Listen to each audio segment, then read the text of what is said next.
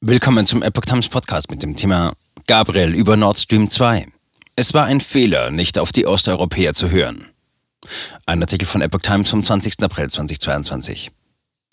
Der frühere Wirtschafts- und Außenminister Deutschlands, Sigmar Gabriel, hat Fehler bezüglich Nord Stream 2 eingeräumt. Ein Stop hätte 2014 die Verhandlungen um einen Waffenstillstand allerdings sehr erschwert. Der ehemalige Vizekanzler Sigmar Gabriel sieht Fehler der früheren Bundesregierung im Zusammenhang mit der Gaspipeline Nord Stream 2.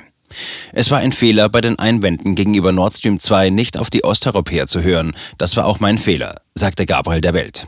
Wir haben die Verantwortung für Energiesicherheit mit der Liberalisierung im Jahr 2002 in ganz Europa vom Staat an die privaten Energieunternehmen übertragen. Und die haben sich die preiswerteste Quelle gesucht, russisches Pipeline-Gas, sagte der frühere Wirtschafts- und Außenminister. Deshalb seien die Flüssiggasterminals unterausgelastet. Der schnelle Ausbau erneuerbarer Energien steigerte die Bedeutung von Gas ja sogar noch. Da hätten wir 2014 beginnen müssen, die völlige Liberalisierung wieder in Frage zu stellen und aus Gründen der nationalen Sicherheit unseren Gasbezug zu diversifizieren, so Gabriel. Gabriel, die Osteuropäer hatten recht. Allerdings hätte ein Stopp von Nord Stream 2 die Verhandlungen um einen Waffenstillstand 2014 sehr erschwert.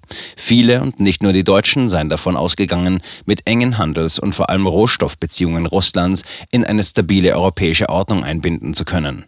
Die Osteuropäer haben das immer als Illusion bezeichnet und hatten recht, so der Sozialdemokrat. Man dürfe dennoch nicht die SPD und ihre Entspannungspolitik zum alleinigen Sündenbock für die starke Energieabhängigkeit Deutschlands von russischem Erdgas machen.